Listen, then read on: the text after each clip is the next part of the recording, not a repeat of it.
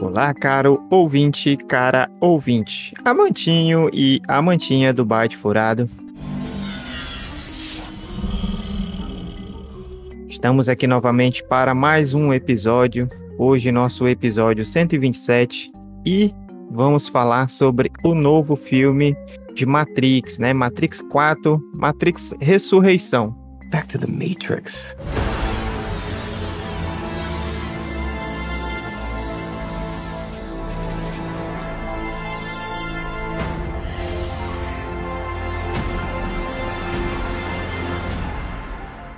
Para esta empreitada, estamos aqui reunidos, eu, Dark Rising, o nosso querido Fink. Eu. E o nosso querido Thomas. Fala, baitinhos. Queremos aí manifestar nossa saudade, né, do nosso amado aí, estimado tio Gamer e do nosso estimado Pegasus. Infelizmente, eles estão nos é, boicotando, tá? Fica aqui também a nossa saudade, o nosso protesto, tá? Então já fica aí. Revoltante, revoltante. E aí, hoje nós vamos falar sobre este novo filme de Matrix. É, The Matrix Resurrections é um filme de ação e ficção científica lá dos Estados Unidos, dos States. Foi lançado agora, no final de 2021. E aí faz parte desta franquia maravilhosa Matrix. Inclusive, a gente falou sobre a franquia lá, os três primeiros filmes, no nosso episódio especial número 100. Então a gente aproveitou esse número 100 para lançar um episódio sobre Matrix, porque nós gostamos muito, né? E já falamos isso várias vezes aqui no Byte Furado. Inclusive, o nosso tema do Byte Furado tem a ver com Matrix, tem as letrinhas descendo. E nós é, não poderíamos ficar sem assistir este novo filme. Então nós fomos ao cinema, inclusive aí nós três aqui fomos na mesma sessão, né? Eu, o Dark Eyes, o Fink, o Thomas e também a minha namorada Bia, nós fomos todos lá assistir. E essa sequência, né, é, ela vem após muitos anos, né? Matrix Revolutions, que foi o último filme, foi lançado em 2003. Na verdade, o filme 2 e o filme 3 foram lançados no mesmo ano, que é uma coisa fantástica. Normalmente, uma sequência demora no mínimo um ano para ser lançada. E esses dois filmes aí de Matrix foram lançados no mesmo ano. E nós temos aí novamente retornando aos seus papéis o Keanu Reeves, a Carrie Anne Moss, a Jada Pinkett Smith, o Lambert Wilson. Então nós temos vários atores e atrizes aí retornando aos papéis. E nós temos novamente aí dirigindo, né, e co-escrevendo a Lana Wachowski. Assim, infelizmente nós não tivemos, né, a sua irmã, a Lily Wachowski, nesse novo filme. É, apenas a Lana dirigiu esse novo. E o filme tem uma produção conjunta da Warner Bros. e da Village Roadshow Pictures. Então, cara ouvinte, cara ouvinte, se você é, está aqui, você deve gostar de Matrix e provavelmente você deve ter assistido o filme. Já vamos deixar de sobreaviso que vai vir spoiler. Alerta de spoiler. Alerta de spoiler. Alerta de spoiler. Alerta de spoiler. Então esse nosso episódio, ele é um episódio que vai vir com muitas com muitos comentários, muitas cenas, vamos explorar aí o filme, então cuidado aí com os spoilers, se você ainda não assistiu, eu recomendo que assista e depois venha aqui ouvir, mas se você quiser pode ficar, seja bem-vindo, bem-vinda. Então, é, Matrix Resurrections teve aí sua estreia mundial em Toronto, no Canadá, no dia 16 de dezembro, mas este filme só estreou nos cinemas do mundo todo no dia 22 de dezembro de 2021. Nos Estados Unidos, nós tivemos a liberação do filme lá na HBO Max, né? Então, logo que o filme lançou no cinema, também apareceu na HBO Max dos Estados Unidos, aqui no Brasil, infelizmente não. Né? Quem queria assistir Matrix tinha que ir realmente ao cinema, não dava para assistir pelo streaming. É, na primeira semana, este novo Matrix arrecadou 66 milhões de dólares. E a resposta da crítica ao filme foi uma resposta mista, né? Então, alguns falaram bem, outros não tão bem. Foi uma resposta, assim, mista aí da crítica. Eu tenho visto muito na internet que quem gostou realmente gostou, acha incrível, e quem não gostou realmente é. Não gostou, acha um lixo. Então tá meio que tá difícil achar uma, uma crítica meio termo. Mas existem também, só que a gente vê muito, como é uma franquia grande, né? E como a gente tem um filme, o primeiro filme de Matrix, um filme muito revolucionário que realmente inovou muito, trouxe muitas coisas interessantes para o cinema. Então, realmente, nós temos é, uma expectativa muito grande sobre essa sequência. E isso tem uma série de problemas, né, que depois a gente vai discutir aqui mais à frente. Mas, enfim, então passamos aí mais ou menos 20 anos, digamos assim, de 2003 Pra cá nós temos 19 anos, né, do último filme, mas tem a ideia mais ou menos aí desses 20 anos, que é mais ou menos o que a gente vê ali dentro do filme, essa ideia de 20 anos, é, mais ou menos. E aí, ali dentro dos acontecimentos, depois de 20 anos do Matrix Revolution, Neil vive uma vida aparentemente comum sob sua identidade original como Thomas A. Anderson, né? Aqui nós temos o Thomas Edison e lá na Matrix eles têm os Thomas Anderson. É que eu sou do, eu sou do universo paralelo.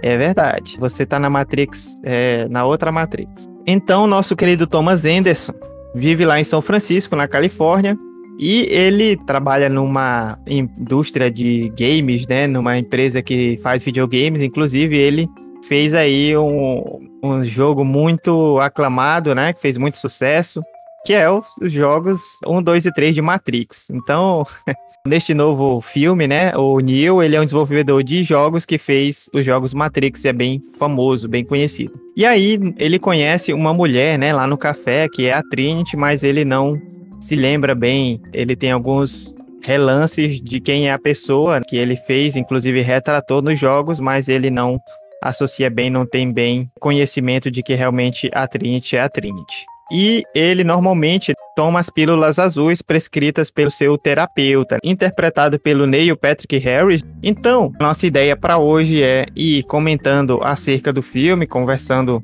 é, as partes do filme e aí trazendo as nossas opiniões sobre ele, explicações, se possível, né, sobre as partes que compõem este filme. E vamos tentar hoje fazer um debate crítico e relevante sobre este novo Matrix. Ao final, nós vamos dar nossas notas. Então, caros baitinhos, vocês têm alguma coisa a dizer nesse início ou já querem que eu comece falando um pouco do início do filme? Que eu até já falei um pouco, né? Mas vou ser mais específico ali com o iníciozinho do filme. É, aí é uma, uma saga aí que, como o Dark Rising colocou, já existe um tempo, o pessoal aguarda. Né, nós tivemos alguns spin-offs de Animatrix, alguns filmes, jogos, né, que estendeu um pouco mais desse universo. Mas trazer um filme de volta traz, traz esses, esses momentos, né, de a gente ver, será que é bom, será que não é?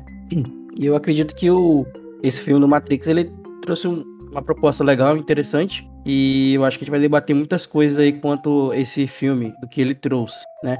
Claro que a gente não pode a gente não pode simplesmente pensar que esse filme seria algo que seria extremamente revolucionário, que todo, ia mudar todo, tudo aquilo que a gente pensa sobre tudo, porque, é, na verdade, a, a, as releituras fazem com que as coisas hoje em dia sejam mais dinâmicas, né? A interação hoje em dia é muito mais dinâmica. Então, isso também foi, foi bem explicado E eu acho que para esse primeiro momento a gente tem que começar a entender que hoje nós já vivemos em uma Matrix, por assim dizer. E, e isso é o, o, ponto inicial que você tem que começar a olhar a ótica do, do filme, né? Para começar depois a entender o que se segue. Aproveitando essa fala do Thomas, eu gostaria de inverter um pouco e talvez trazer um pouco de surpresa e perguntar aí para Fink, Thomas, e também vou responder.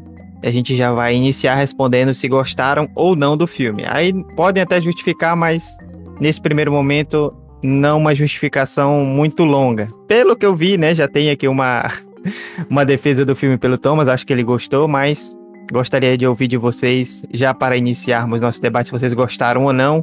E aí eu acho que o ouvinte, a ouvinte já vai entender um pouco, né, a partir da nossa fala inicial de, de gostar ou não do filme, qual vai ser é, o sentido das nossas análises posteriores. Bem, para quebrar o gelo, eu vou dizer que é, inicialmente, quando assisti o filme pela primeira vez no cinema, eu gostei do filme, mas fiquei com o pé atrás em algumas coisas. Depois eu comecei a pesquisar sobre o filme, fiquei reticente, assim, comecei a refletir mais, né, sobre o significado desse novo filme do anterior e fiquei, comecei a não gostar muito do filme. E agora eu reassisti o filme, dessa vez legendado, e com outro ânimo, porque quando eu assisti a primeira vez eu vim com uma expectativa muito grande, né? Eu acho que essa questão da expectativa é complexa. E reassistindo eu gostei do filme, mas mais à frente eu vou colocar alguns dos problemas que eu acho que ainda persistiram, né? E por que esse filme não consegue ser melhor que o primeiro. É, eu também gostei do filme tem tudo aquilo que a gente já é acostumado, né?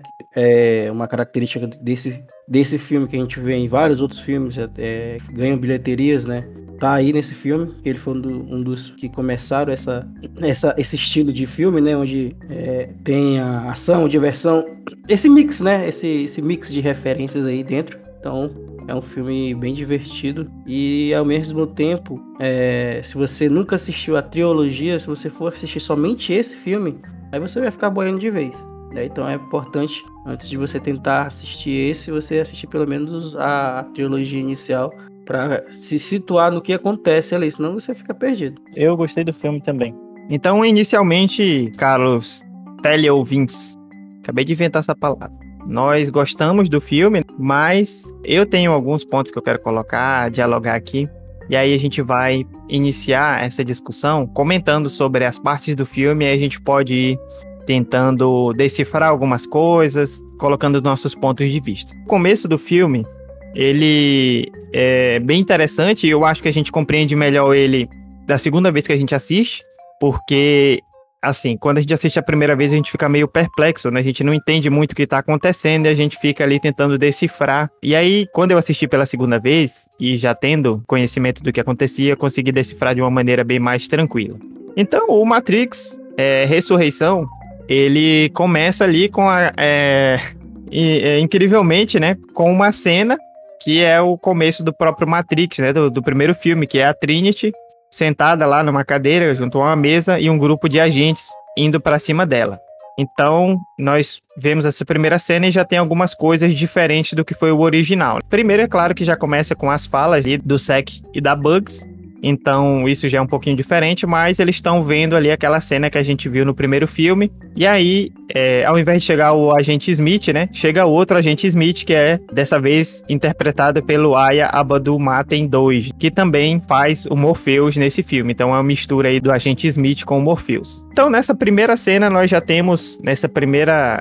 É, nesse início de filme, nós já temos essa primeira referência ao primeiro filme, né? E a gente tem ali uma conversa, eles falam sobre modal, então a Bugs começa a conversar com esse agente Smith, depois ele fala que é o Morpheus, e a gente já tem uma, algumas coisas interessantes ali, inclusive a gente descobre que o Morpheus ali neste novo filme ele é um programa, mas ele também não sabia que ele não estava no, na realidade, né, concreta, no real, a partir de uma experiência com o espelho que ele descobre que tem outra realidade. E a Bugs também descobre que ela não estava na realidade, estava em uma outra coisa, no caso na Matrix, a partir de uma visão que ela teve do Neo. E ali ele se junta para procurar o Neo. É um início bem assim, falando que você quiser saber, né, como vai continuar, assista tudo de novo, né? Vi muitas referências ali desse primeiro, mostrando que aquele aquele primeiro, aquela primeira cena foi a cena que garantiu que a trilogia fosse feita, né? Tanto é que nós sabemos da história de que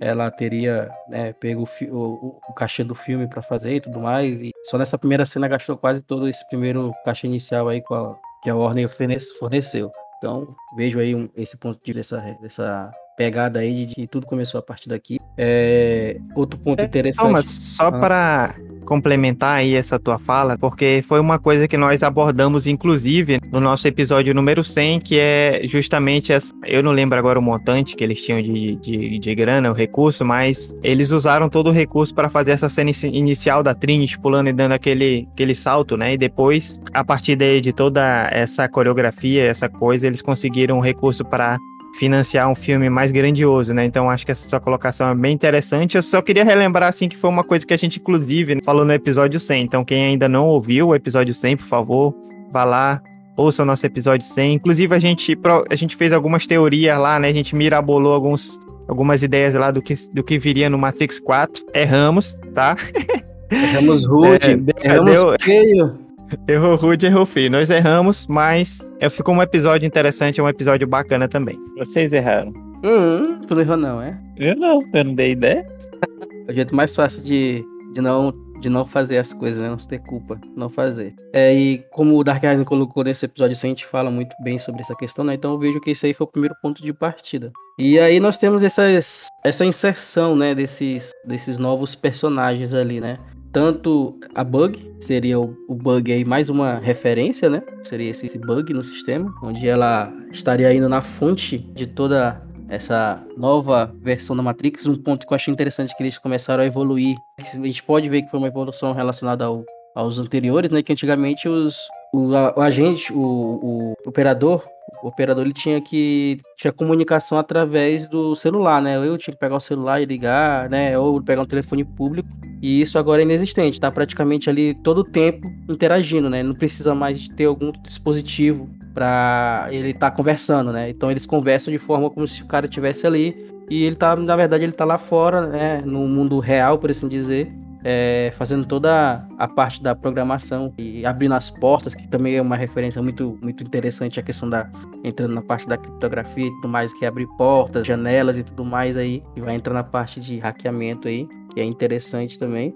E ele faz tudo isso. E, e esse, nesse primeiro momento eu creio que isso seja o inicial aí pra gente começar a falar. É, eu acho que realmente a gente falando desse ponto de tecnologia é algo bem interessante porque eles realmente conseguiram introduzir toda essa evolução que tivemos, né? Foram 20 anos e a tecnologia evoluiu muito, eles têm várias coisas novas, eles já foram introduzindo a questão dos modais ali, e que era justamente a questão de, de experimentação para treinar um novo programa, e já foram introduzindo várias coisas ali que foram sendo avançadas, tipo, o uso do celular hoje em dia já é- decaiu muito, né? Já tem a comunicação bem mais diferenciada. É, a gente está quase sempre, hoje em dia, o pessoal falando de chamada de vídeo e tudo mais. E a- além disso, é, a gente tem a questão que eles falam logo depois de não precisar mais procurar um orelhão, que hoje em dia é até difícil já um orelhão na rua, né?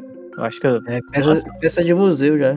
acho que eu nunca mais, eu acho que tem uns cinco anos que eu nunca mais vi um orelhão. Então, já vão conseguindo ali realmente introduzindo aos poucos essas novidades e acho que vai ficando bem legal desse ponto de vista tecnológico mesmo. Ver essas mudanças, eles trazendo essas mudanças, né, do mundo real pro filme ali. E, e outro ponto interessante que a gente fica meio sem entender, né? Ué, o filme começou já tendo uma, um loop aqui, né? Um loop aqui do que já tinha acontecido, né? E aí isso vai, conforme o tempo, né? Vai se abrindo mais, né? Interessante. É, e aí eu já falei isso um pouco na sinopse, mas o Thomas Anderson, né, nosso Keanu Reeves, nosso Neo, na verdade ele está de volta à Matrix. Por enquanto a gente não sabe, né, como é que como é que ele está de volta, né, já que na no Matrix Revolutions, no Matrix 3, tanto o Neo quanto a Trinity, né, eles morreram. E aí, nós vemos ali o Neil de volta. Ele trabalha numa empresa como programador de jogos ali, então ele fez os jogos de Matrix da- ali dentro, né? É um é famoso por ter criado esses jogos. E logo no início a gente tem ali uma uma questão de metalinguagem, uma autorreferência. En- Então ele é chamado pelo chefe dele, que inclusive é o agente Smith, só que agora interpretado por um novo ator. Então a gente tem nesse Matrix Resurrections dois personagens que mudaram os, os atores, dois personagens importantes que mudaram. Um é o Morpheus, que na trilogia original foi interpretado pelo é, Lawrence Fishburne e agora foi interpretado pelo Aya Abdul-Mateen 2. E também nós temos o agente Smith, que né, na trilogia original foi interpretado pelo Hugo Riven e agora está sendo interpretado pelo Jonathan Groffs. Então a gente já viu isso no trailer e já, tá, já tinha uma pulguinha atrás da orelha, né? E nessa parte do início, o agente Smith, né? Na verdade, é o chefe do, do Neil lá dentro dessa empresa, né? De jogos. A gente tá falando parceiro de negócio. É, é como se fosse, eles fossem sócios do mesmo negócio, né? Os dois tiveram acesso à, à Matrix, mas assim, ele se vê superior ao próprio Neo, né? Enfim, isso é, eu acho que é detalhe, mas ali dá pra ver que, é, tipo assim, ele, ele tinha esse respeito mútuo ali, rolava um respeito mútuo entre os dois. E ele chama ali o Neil e fala que a Warner Bros, né, pediu para que eles fizessem um quarto jogo de Matrix. Então é uma referência muito clara ao quarto filme de Matrix. E é uma é uma metalinguagem ali, né? Uma crítica, uma uma uma tira, uma, uma sátira, uma tirada sacana para dizer que é, a Lana e a Lily não queriam fazer, né? O Matrix 4. Inclusive a Lana falou que não ia fazer e acabaram fazendo. E então meio que é uma autorreferência do filme à situação, à situação real. E aí, é, nesse início nós temos essa introdução do já entendendo como é que o Thomas Anderson está nesse novo mundo. E ele sai com um dos colegas dele lá da empresa para tomar um café. E nesse café ele tá sempre de olho ali na Tiffany, né? Na verdade, é a Trinity, que ele tá sempre de olho nela. E esse amigo dele, esse colega dele de trabalho, acaba faz, com, é, apresentando os dois ali e eles começam a conversar. Então nós temos todas, toda essa essa introdução ali de quem, como é que o, o de como é que o, o Thomas Anderson voltou para essa Matrix, né? De como é que a Trinity voltou para essa Matrix. Inclusive, ela tem um marido, tem filhos. E a gente tem uma introdução inicial ali que aparece o Smith, né? Que é interpretada pelo o Jonathan Groffs. E é, quando o Neil vai conversar com ele, né? De vez em quando aparece a, uma imagem do agente Smith, né? Fazendo referência, deixando isso claro no filme, que é o agente Smith, mas que tá com outra cara ali, que tá com outra modelagem. É, aí a gente vê um ponto bem interessante, né? Aí eu vejo além. Aí a gente pode abrir aí um leque muito grande de, de críticas, né? Como o Neil já teve o acesso à fonte, né? Como a gente vê no final do. Por isso que eu falei que tem que assistir a teologia. Ele tem acesso à fonte. Então ele praticamente faz parte do sistema da Matrix. E ele sendo esse administrador do jogo, é, justamente faz essa alusão, né? Porque o administrador de um jogo, o que, que ele faz? Ele nem desenvolveu o jogo, ele ainda tem que ficar ali procurando os bugs, é, re, é, retrabalhando o sistema para o sistema funcionar tudo certinho. Então, aí a gente vê que ele, por mais que ele fez algo extraordinário, né? Que é a questão da libertação dos que estavam presos, que é um ponto interessante também, até que vai falar um pouco mais lá para frente, vou deixar para falar lá na frente dessa libertação é, e, os, e o que que ela trouxe. E por que, que a Matrix agora tá desse jeito. E isso mostra que, é, tipo assim, as máquinas antes tentavam oprimir, né? Suprimir ele. Não, você não pode estar aqui, você tem que sair, ou vamos te matar, vamos te eliminar, vamos te destruir. E agora as máquinas, tipo, mudaram essa visão e agora elas estão assim, não, vem aqui que eu vou te dar o melhor conforto possível para tua mente, a melhor maneira de você estar é essa. Você tem que estar nessa rotina. Então a gente tem é, dois pontos interessantes, né? Que é justamente esse trabalho dele na, na escritório. Essa outra parte, que ele vai lá com o seu analista fazer as consultas. E essa parte onde ele tá na cafeteria. Então ele fica nesse loop, né? Desses três locais. Fazendo esse loop aí da vida dele, né? Tanto é que aparece um pouquinho na frente lá ele tomando banho, né? E aparecendo totalmente a apatia dele, né? Que ele, ele parecia que queria algo mais, sabia que tinha algo mais, e que tinha feito algo mais, mas que de fato aquilo poderia ser só fruto da memória criativa dele. Né, que aquilo ali não passou nada de um conto de fadas. E isso é interessante porque é, até que ponto a gente pode fazer com que uma verdade vira mentira, uma mentira vira uma verdade? Enfim, né, eu acho que aí que seria o grande contexto desse primeiro modo. Como que algo que realmente aconteceu, que foi uma revolução, que aconteceu uma guerra, que gente morreu, agora virou apenas entretenimento para para as próprias pessoas que estão dentro da, do universo das máquinas. É um de uma extrema é, crueldade e reflexão, assim, para se pensar. É, eu também acho que temos um momento bem interessante ali, alguns vários momentos bem interessantes ali. É, logo em seguida ali, algo que o Raiden deixa de comentar é que depois que a, a Bugs tira o Morpheus lá, já passa para a cena do Neo a, a, vendo, a, encontrando um erro ali no código, o que remete a ele está no controle daquele código, né, daquele modal lá. Então, Justamente, né? É, um ponto interessante, justamente é esse mesmo, Fink. Na hora que sai, né? O Morpheus sai do sistema, ele vê na hora lá no, na tela dele. Verdade. E de certa forma parece que aquele. todo aquele esquema dele, dele mexendo naqueles códigos é meio que ele é realmente administrando a própria Matrix atual, né? Então fica, de certa forma, fica parecendo muito que ele acaba se tornando um tipo de administrador da, da própria Matrix. Embora a gente não saiba se é realmente verdade ou não. E logo em seguida, achamos justamente essa questão de falar para ele fazer um novo jogo, o que desperta traumas para ele, né? Porque ele já vem com essa é, briga ali dentro dele mesmo de se era realidade ou não, e ele acaba até tendo que ir para o analista, né? Mas eu acho que algo interessante aí é que esse filme, na verdade, também a própria Lana disse que queria fazer ele porque ela tinha feito um roteiro que era baseado em cima da ressurreição e por causa da morte dos pais delas e um amigo dela falou que ela tinha que levar essa história e ela acabou aceitando fazer Matrix 4 com esse roteiro aí, né? Então, de certa forma, embora eu veja ali como uma crítica ao Warner Bros e tudo mais, eu também vejo mais uma crítica também em geral, porque não é o único filme que tá saindo vários filmes. Então nós temos muitos filmes ultimamente que tem saindo sequência, tem saído remake. Eu acho que ela acaba fazendo bastante crítica a tudo isso. E a comunidade, ah, todo esse sistema de espera, de expectativas. Aquele, aquele brainstorm que eles têm ali, né, sentado, o que, que eles podem fazer de novo, né, também é interessante. Sim, e aí eles vão falando justamente várias coisas ali, e tipo, tem várias horas que ele, tem várias coisas que eles começam a repetir muito, assim, é tipo, novidade, inovação, inovação, inovação. Aí, Matrix resume a bullet time, bullet time, bullet time.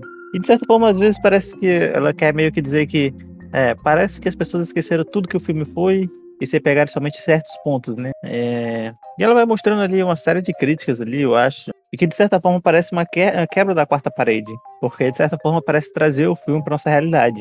Parece que o filme está começando com essa realidade ali. Porque muito daquilo que aquele, aqueles comentários surgiram ali são os comentários que surgiram na época, que algumas pessoas falam até hoje.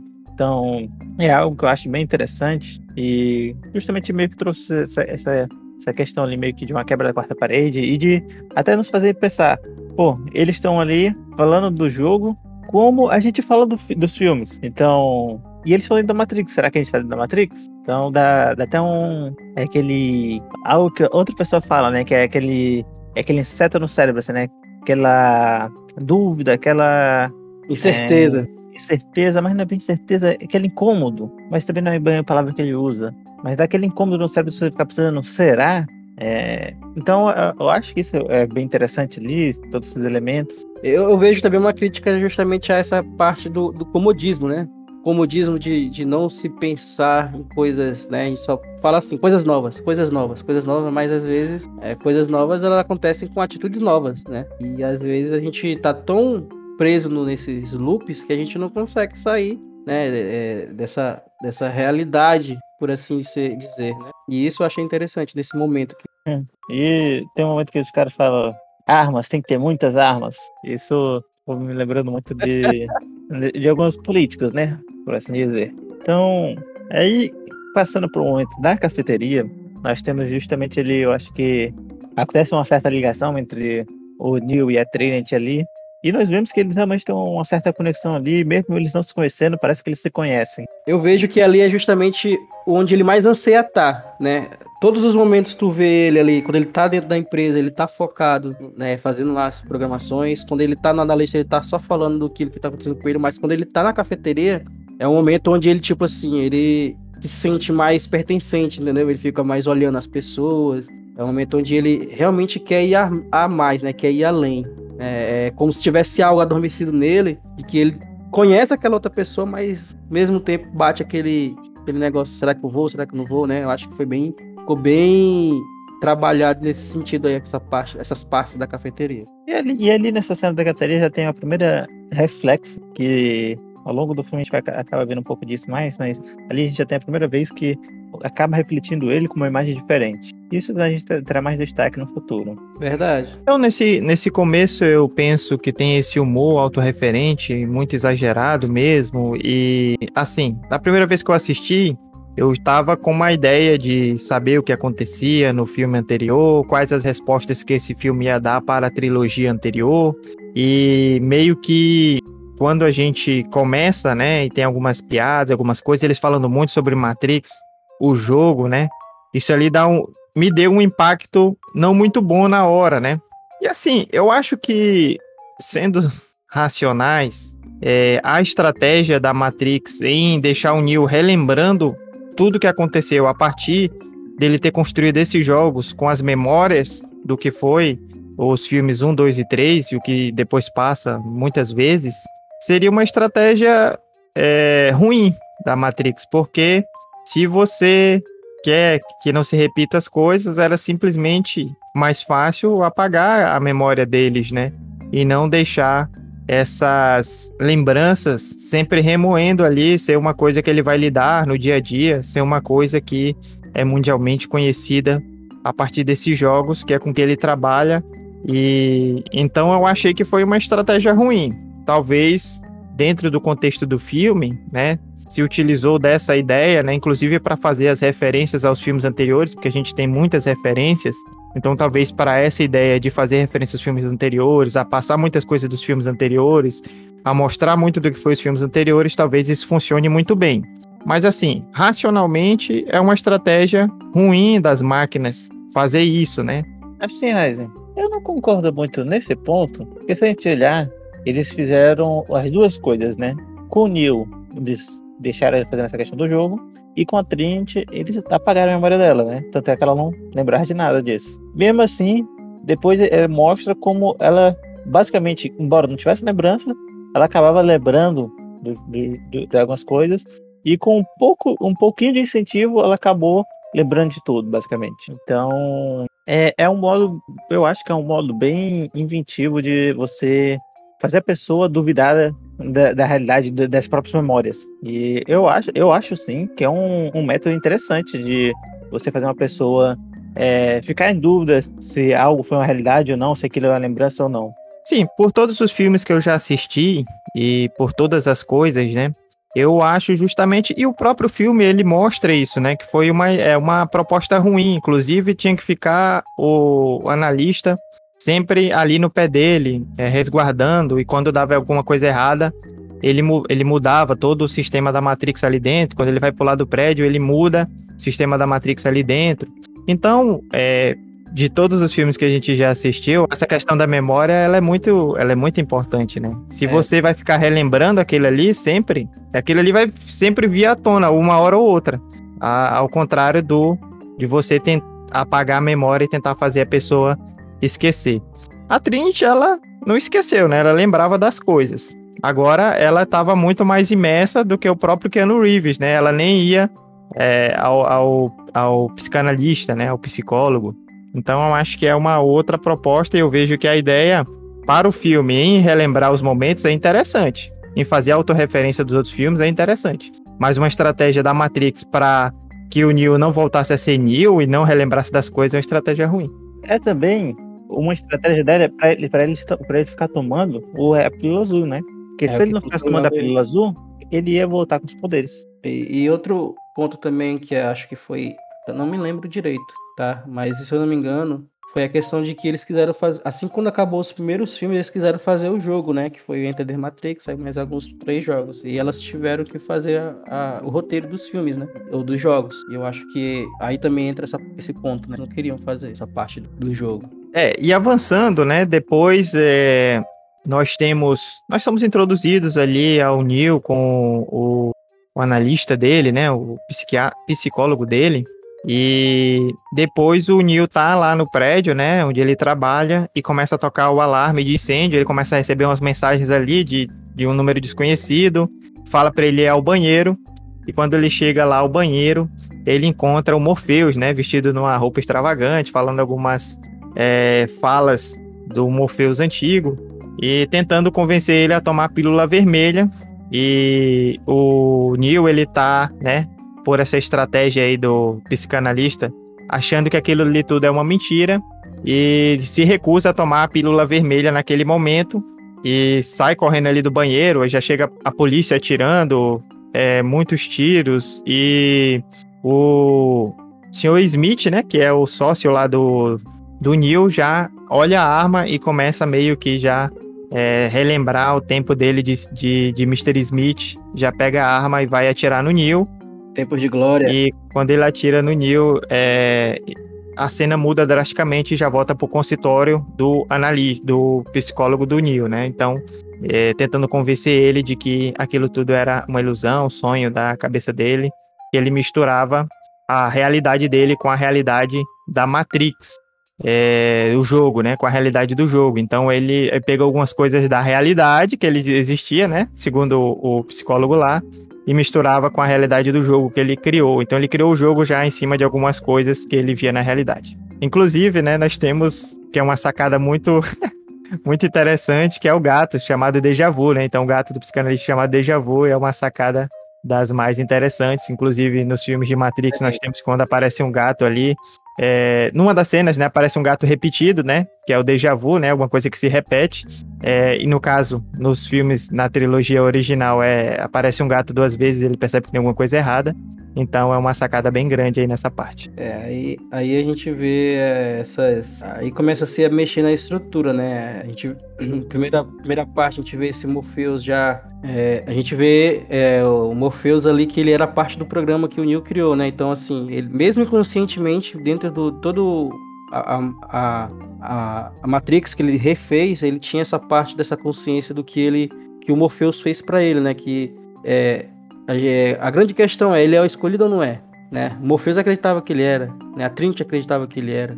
Ele mesmo acreditava que ele era. E com essa, com essa parte do Morpheus ali tentando falar com ele de novo, acaba vendo que ele tem, ele começa a ver tudo de novo, né? O negócio da pílula foi muito, foi uma sacada também muito cômica, assim, né? Mostrando as pílulas para ele, ele começa a olhar assim, não, não, não, esse negócio de novo não, porque ele tinha isso no jogo, né? Então foi algo bem assim inusitado de se ver é, a, a expressão do, do Keanu ali naquele momento cômico. E, e esse esse Morpheus, né, tá agora trazendo essa nova essa nova mudança no, na, na, na, na ordem dos códigos aí da Matrix acaba que trazendo esses gatilhos diferentes, né? Então, antes tinha um loop que se acontecia, agora esse loop é quebrado. Então, o Morpheus agora tá querendo então Neil. O Smith já começou a ver que o, o, o Neil tá querendo se libertar, agora vai ter que lutar contra e vai se readaptando, né? Vai tudo se readaptando a forma, eu posso dizer, a forma de, de guerra, né? A forma inicial ali de destruição. Eu não lembro se é bem nessa parte que eles explicam, mas acho que eu vou falar logo nessa parte. É que justamente a explicação do porquê o Morpheus é diferente é porque esse Morpheus foi que foi criado pelo Neil e eu acho que nessa parte ele já deixa isso claro, que ele foi um. É, deixa isso realmente claro mesmo. Ele fala: Você foi meu criador. É, é estranho encontrar meu criador, né? E foi o Neil que criou esse novo Morpheus. E ele criou ele a partir de uma mistura do Morpheus com a agente Smith. Smith. Tanto é que quando ele estava lá no começo lá, do agente Smith, procurando a Bugs, o pessoal pergunta, chama ele de Smith, agente Smith. Então ele é justamente essa questão, essa mistura dos dois, né? E isso meio que já é uma desculpa para usarem o trator. Embora mais para frente veremos outras né, desculpas, outros. porque outras explicações. Desculpas verdadeiras. Não só desculpas verdadeiras, mas essa é uma desculpa verdadeira. Mas outras explicações para também contribuírem com, com tudo isso. E ali a gente já vê algumas coisas bem interessantes, né? Algumas. aquela sinergiação de novo. É, um, algo que o Ryan citou justamente do agente Smith pegando a arma, e então ele, ele volta as lembranças dele, né? E aí eles já gritam, Mr. Anderson, que era algo bem clássico realmente ali dos, dos primeiros filmes, né? De ele, de ele começar, sempre que ele viu ele gritar isso assim, e acho que justamente lembra muito essa questão. Algo que eu ainda não falei aí, mas é, durante boas partes dos filmes a gente vai mostrando cenas dos filmes antigos, e é algo bem interessante a gente ir meio comparando, né? Porque há toda a revolução, e há uma mudança no filtro, porque os primeiros filmes, sempre a gente da Matrix, é esverdeado. os filmes têm um filtro verde. Uhum. Agora, nesses novos filmes, a gente não tem mais isso. O que também nos mostra essa mudança da própria Matrix, né? Então, acho que a gente vai acaba percebendo coisas interessantes ali, que foram mudanças e meio que evoluções também, erros também. Então, nós é, temos depois, né, dessa parte aí, é, e só retificando aqui, né, o meu erro, que eu falei psicólogo, mas na verdade era psiquiatra, né? Inclusive receita remédios, né? A pílula azul pro, pro Nil. Então, depois que ele é, sai do psiquiatra, ele fica meio chateado ali, começa a beber e ele vai, fica pensando no Morfeu, né? E ensinando ele a libertar sua mente, pular do prédio. Quando ele vai pular do prédio, a Bugs salva ele e convence ele a seguir ela, né, pelaquela porta. E aí nós já temos aí outras coisas implementadas, né? Essas mudanças, né? Depois que ele entra ali, ele tá numa porta em cima do prédio. Quando ele entra pela porta, ele sai em um trem em movimento em Tóquio. Então ele já já sai bem longe, né, no trem em movimento lá em Tóquio. E depois ele sai numa sala onde está o Morfeu que é, é, é, inclusive parecido, né, com o começo de Matrix, quando a Trinity leva o Neo para conhecer o Morpheus, e aí eles chegam lá naquela sala, e na parte de trás de, de, de neste novo filme tem as cenas ali do, do Neo chegando lá, é, no Matrix 1, junto ao Morpheus e tomando a pílula e tudo. E aí eles começam a tentar convencer ele ali a tomar a pílula vermelha, né? E depois de tudo aquilo, né, que ele passou, entrou em portas e saiu em outros lugares, era tinha que tomar mesmo a pílula vermelha naquele momento. É, eu também quero aproveitar o um momento para falar assim que eu gostei da atuação, né, tanto do novo Morpheus quanto do novo Agente Smith. Eu acho que os atores são bons, principalmente o ator que faz o Morpheus, né? Já vi, já vi ele em outros filmes e séries, inclusive o Watchmen. Acho ele um ator muito bacana, gostei mas eu acho que não substitui, né? Não conseguiu substituir os ícones, né? Eu acho que esse negócio do Smith ali, pelo menos eu penso, que é justamente ligado com o do Neil e da Trent, que a aparência deles mudaram, e só que eles fizeram aquela meio que sobreposição das imagens, né? Só que com a gente Smith, eles não precisavam realmente fazer isso, né? Eles podiam só mudar a aparência dele de verdade. Já que ele era só um o programa. O Smith pode ser qualquer um, ele é um programa. Justamente. E já o. Com o Neil, eles tinham que fazer aquele, justamente aquele negócio lá, né? De daquela sobreposição de imagem, todo mundo vê ele diferente, mas ele se vê normal, senão ele, seria, senão ele se estranharia, né? Bem, é, eu vejo já. Aí a gente tem um ponto interessante que justamente vai explicar muita coisa do filme. Que é o quê? Né? É uma das coisas que eu não entendia. Para mim, quando eu comecei a assistir, comecei a ver, né? Eu até falei no episódio 100, é que a, a Trinity seria uma, uma, uma, uma, criação que ele tinha desenvolvido na mente dele, né? Para que ele ficasse ali porque ela tinha morrido. Só que aí quando traz o filme com o nome, já vê a associação, né? Associ é, é, ressurreição. Então, é, isso mostra o nível que as máquinas tinham de, de conhecimento humano, né? Para conseguir fazer. É, porque querendo ou não, ela tinha morrido, né? e eles recolocarem ela dentro da Matrix é algo dizer assim, de tirar o chapéu para a questão da tecnologia que as máquinas implementaram aí para fazer esse, essa questão. Então, é, é, é, assim, eu acho que tem um ponto que fica ainda mais claro isso que tu tá falando, mas vai ser mais para frente e depois eu vou citar esse ponto. Ah. Mas que mostra assim como essa Matrix era tipo uma tecnologia muito é, superior, muito avançado mesmo. Eu, eu vou falar, eu, depois se eu lembrar, eu vou falar, pra te, justamente para chegar nesse ponto. É, Ryzen, eu acho que uma coisa também que a gente tem que levar em consideração quando a gente fala do, da mudança de atores é a idade dos atores também. Né?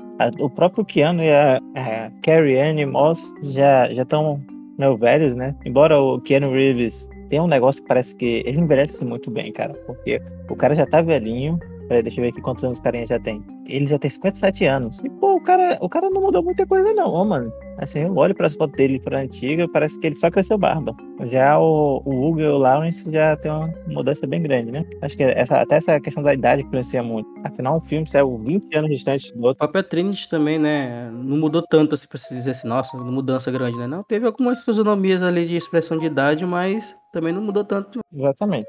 É, eu compreendo isso, né? Eu acho que o que eu tô falando aqui é mais um saudosismo, né? É, de quem assistiu a trilogia e de quem achou que aqueles atores eram muito marcantes. E por isso eu tentei até me remediar, falando que eu gostei da atuação dos novos, acho que foi bacana. Mas assim, se fosse é, possível, né, eu acharia interessante se eles conseguissem também trazer esses atores, né? Mesmo a, com a questão da idade, mas se é, eles construíssem a história para que esses atores conseguissem estar ali presentes, eu acho que seria interessante, né? Inclusive, nós temos a Niobe, né? Envelheceram ela. E também é interessante ver, né? Então, eu acho que isso é um pouco da nostalgia. Mas isso é uma questão muito pessoal também, né? É, mas, assim, uma questão nostálgica, eu acho que os no... as pessoas que vão assistir agora, e alguém que lê algum resumo ali, ou pegou ou assistiu algum vídeo dos anteriores e vai iniciar Matrix por esse quatro, por esse quarto filme, é, sem ter assistido, sem ser aquele fã mesmo que assistiu todos os filmes, mas já pegou alguma coisa ali, já sabe o que, que é, ou não é aquele fã que só é. Viu, só viu um resumão e foi ver o filme, né? É, eu acho que vai gostar desse novo e vai gostar da interpretação desse, do, desse novo Morfeu e desse novo Agente Smith, né? Só que, é, para quem é saudosista, né, para quem assistiu os antigos e para quem tinha vontade de revê-los, realmente fica essa, essa sensação. Mas é uma questão que a gente pode xingar muito no Twitter aí, mas é uma questão um pouco subjetiva. E aí, é, vamos tentar avançar. Eu acho que depois dessa parte, né, que eles que ele chega lá com o Smith, aí ele toma a pílula vermelha e ele sai, ele volta, né, para o mundo real, ele sai da Matrix aí a gente começa a ver algumas diferenciações do que foi a trilogia anterior, né? Então, na trilogia anterior a gente tinha Zion, que era o refúgio dos seres humanos, né? Onde eles viviam ali escondidos das máquinas, fora da Matrix, no mundo real. E aí nós sabemos que o mundo real ele tá tomado pelas máquinas, foi uma briga, né? Se a gente assistir Animatrix, a gente vai entender o que, que aconteceu. Os seres humanos escorraçaram as máquinas, as máquinas tentaram viver na delas, os seres humanos é, fizeram muitas maldades, depois poluíram o, o céu para que as máquinas não sobrevivessem, as máquinas depois se revoltaram, pegaram os humanos e usaram de bateria, né? Então, os humanos serviam ali para é, energizar, para dar energia às máquinas. E aí, nesse novo, nessa nova Matrix, não existe mais Zion, ou pelo menos se existe, ela não aparece nesse momento. Aparece uma nova cidade com uma, uma mudança grande, pois nessa nova cidade, né, Io, é, Io, é, os humanos, eles é, se eles convivem com algumas máquinas, né, é, que mudaram de lado, que estão a favor de, dessa é, convivência pacífica entre os humanos e as máquinas, então tem algumas máquinas que vivem ali, alguns programas também, né, que conseguem é, ir para o mundo real, eles vivem ali juntos e eles conseguem fazer uma cidade em que até, até é possível plantar, né, produzir morangos e, e etc. Então nós temos a primeira diferença grande, né, nós temos, não temos mais Zion, e a gente lembra que no último Matrix Zion foi atacada, né? E depois o Neo chega lá na cidade das máquinas, faz o acordo as máquinas vão embora e, teoricamente, deixam Zion ali num período de paz. Então, temos esse, esse período em que é, o Neo conhece a tripulação da nova nave, conhece o Bugs, a Bugs, né? E conhece quem está ali dentro. E, assim, um destaque que eu dou é que muitos atores e atrizes ali de, da, do Matrix 4, eles faziam parte da série Sense8, né? Sense8, que é uma... Também foi dirigido pela Lana Wachowski, e ela aproveitou muitos atores e atrizes aí na Matrix. E é uma série que eu gosto bastante, foi cancelada, infelizmente. Mas eles estão aí também. Thomas, esse é o ponto que eu tava falando. Uhum. Quando, quando ele fala do morango, uhum. porque eles pegam e produzem um morango a partir dos dados da Matrix. Uhum. Então, a Matrix basicamente é como se você tivesse escaneado tudo, todas as coisas da Terra, basicamente, e tivesse introduzido lá como, como essas coisas foram criadas, todos os códigos genéticos e tudo mais ali, e as pessoas conseguiam, as máquinas com as pessoas conseguissem reproduzir isso na, na, no mundo real a partir desses dados. Exatamente. Isso, isso, foi um ponto que eu achei interessante. Era justamente o que eu estava querendo que o Dark Rising chegasse para justamente falar. Então a gente vê que nesses 60 anos, né, dos primeiros pontos que a gente tem que olhar aí é o que, que aconteceu, né? A partir do momento que teve esse acordo, que o Neil faz lá essa entrega dele e tudo mais, é, houve-se paz, por assim dizer, né? Então quer dizer, quem era para ser liberto se libertou, né? As, e isso é interessante que a gente vê também que algumas máquinas também não quiseram ficar com as máquinas, elas foram ficar com os humanos. E isso depois ocasionou uma crise energética nas máquinas que elas lutaram entre elas. Então teve muita mudança no mundo das máquinas nesse período de 60 anos. Né? É, teve uma crise energética, agora o que, que a gente vai fazer para reverter esse quadro e continuar aqui com uma supremacia de máquina? Enfim, teve esse problema. Enquanto o outro lado, que era essa cidade, Io, né? Io, né? Uhum ela agora está prosperando, por assim dizer, né? Porque ela tem um, um, um, céu artificial em cima, né? Tem essa questão da, da, do cultivo. O pessoal, a partir de dados, juntamente os humanos e as máquinas já estavam cultivando os morangos, né? Então, quer dizer, eles estavam reconstruindo a humanidade. E isso que era interessante, porque você via, você via, você via essa essa mudança, né, do, do, contexto de tudo. E isso que era o grande ponto da Naomi. Né? A Naomi demorou tanto, depois de tanta guerra, tanta luta, ela não queria perder esse momento de que a humanidade estava realmente se reerguendo, né? Tava se reerguendo. A humanidade agora começa a se reerguer, né? E, e, e vendo essa nova cidade, eu achei algo bem interessante, que é como essas máquinas, né, alguns desses programas também interagem com o humano, né? Existe aqueles seres que ficou muito é, existe aqueles seres que. Aquele ser, aquela tecnologia que a gente vê no, no final do terceiro filme. Ficou bem estranho que aquele sol que parecia o bebezinho, que o pessoal até falava que era o bebê do Teletubbies. que é, é, é, eles melhoraram isso agora, né? Então quer dizer que aquela, aquela parte magnética transformava. Tanto é que quando ele tá no quarto, o Morpheus aparece perto dele, né? Utilizando essa tecnologia. Então ele consegue é, tá no mundo real também, né? Ter essa presença real no mundo real. Né? E isso acontece com as máquinas. Eu achei interessante. Foi um ponto assim que é rápido, é bem curtinho. Eu acho que essa parte não tem o que nem 10 minutos que aparece esse momento, assim, mas eu acho que é um ponto ali que dá para explorar muita coisa nesse momento aí de entender que nesses 60 anos, é, além dos humanos a mais que estavam presos, que se libertaram, nós também tivemos máquinas que se libertaram, que as máquinas brigaram com elas mesmas aí, teve essa crise aí muito grande e agora é, a Matrix tomou outra forma, né? E, e a saída que as máquinas encontraram para manter as energias que produziam era justamente é, é, essa nova versão, né? Essa nova versão da Matrix aí que, que incluía o próprio escolhido ali é, com uma forma de controle, né? Ele sendo, no caso, a, a, a máquina seria um homem, né? Meio bigo aí, esse sentido aí da, da, da própria Matrix. Pois é, eu acho que tem coisa realmente interessante ali, tipo, eles ainda estão escondidos, então isso nos leva a crer que talvez aquele acordo de paz que o Neil fez com o arquiteto já não seja mais tão válido. Então, se as máquinas encontrarem eles, provavelmente vão. Tanto colocar... é que quando ele chega, é, tanto é que ele chega na base, aparece uma, os robozinhos ali já, né? Os robozinhos ali pra gente ver como é que eram os robôs do primeiro e tal. Achei legal, é. verdade. E tem algumas referências da Animatrix ali. Essa questão das máquinas estarem lá dos humanos, eu acho que em Animatrix a gente já começa a ver isso. E é algo que eu acho bem interessante. É, essa questão justamente que eu acho que é muito importante ali, e isso dá pra gente tirar para reflexão pra gente, porque lá eles falam que Zion não quer prosperar, porque para Zion era ou eles ou a gente, enquanto em Ayo é a, nós e eles. E isso é algo muito importante pra gente. Né? É um divisor, verdade, é um divisor, é um divisor, né? Ali eles viram que eles poderiam entrar no bem comum, né? Se ajudando, os dois se ajudando do que ficar na guerra, né? Justamente. Então, tipo, não precisa se excluir. Não, não, um, há um, um, um, meio deles conviverem. E, inclusive, se eles tivessem feito isso desde o início, nunca teria acontecido toda aquela merda de destruir a Terra, basicamente. Poluir a Terra. Mas eu acho que esse é um ponto complexo, né? Primeiro, é, os humanos fizeram a merda. É justamente isso que talvez a gente, que a gente chegue a uma conclusão aqui, né? Porque se os humanos tivessem aceitado conviver pacificamente com as máquinas, né, nesse intuito, teria dado certo como o Fink tá falando. Mas esse foi o problema. Os humanos fizeram a merda inicial, né? Começaram a tratar mal, igual também hoje muita gente trata mal os animais.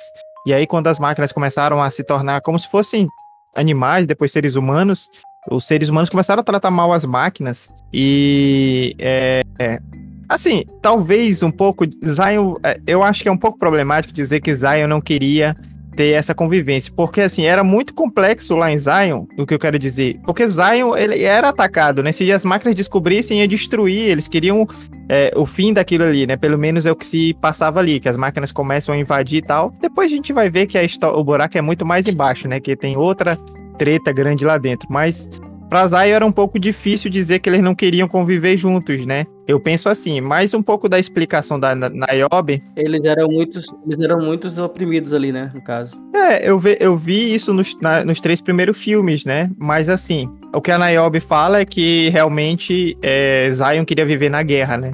Não queria pensar nessa união. E, e justamente Ayo conseguiu é, realmente trazer esses outros, essas outras máquinas que não estavam é, que queriam mesmo é, se confraternizar com seres humanos a ficar ali do lado deles. É, é porque uma coisa que tu citou aí justamente de é, quando a gente pega o início, foi os humanos fizeram merda, tratando mal as máquinas e tanto é que eles poluíram os céus. E se a gente for ver, tipo, o que eles conseguiram depois de tanto tempo foi justamente é, a união deles com as máquinas e que passa a ser um avanço e que na verdade era basicamente o que as máquinas queriam lá no começo, né? Então, ele meio que queria igualdade, acabou se tornando um sistema de opressão, e depois agora os humanos querem a igualdade. Então, tipo, fica meio que fazendo meio que, meio que um ciclo ali, né? Parece que o jogo virou, né? Parece que o jogo virou. Parece que o jogo virou. Isso, isso nos mostra muito da, da, dessas nossas brigas de hoje, né? De machismo, feminismo, racismo, tudo mais. Então, tipo, parece muitas vezes que é, esses que estão no poder só vão sair no poder se a gente oprimir eles. E muitas vezes eles não querem aceitar essa união, né? Que pode ser bom para todo mundo, não precisa ser bom só para alguns. É, só colocando que o feminismo é a luta pela igualdade, tá? Só para não ficar um, só para não ficar dúvida como foi citado, né? É só para não ficar dúvida. É, e aí uma coisa importante dessa, desse momento em que eles chegam lá, uma explicação que a gente tem ali importante é que é, depois da. E aí também tem algumas explicações que a gente vai buscar na internet, né? Porque não fica tão claro assim ali no, no na hora da, das falas. Mas depois que houve a revolução do Neo, né, e ele faz aquela paz lá, mas é, muita gente começou a se desligar né, da Matrix, muita gente começou a sair e é, o pessoal levanta essa teoria de que é por isso que é, a Matrix começou a faltar energia, né? Porque a Niobe começa a falar que as máquinas, uma coisa que eles nunca viram, né? As máquinas começam a lutar entre elas mesmas porque tá faltando energia.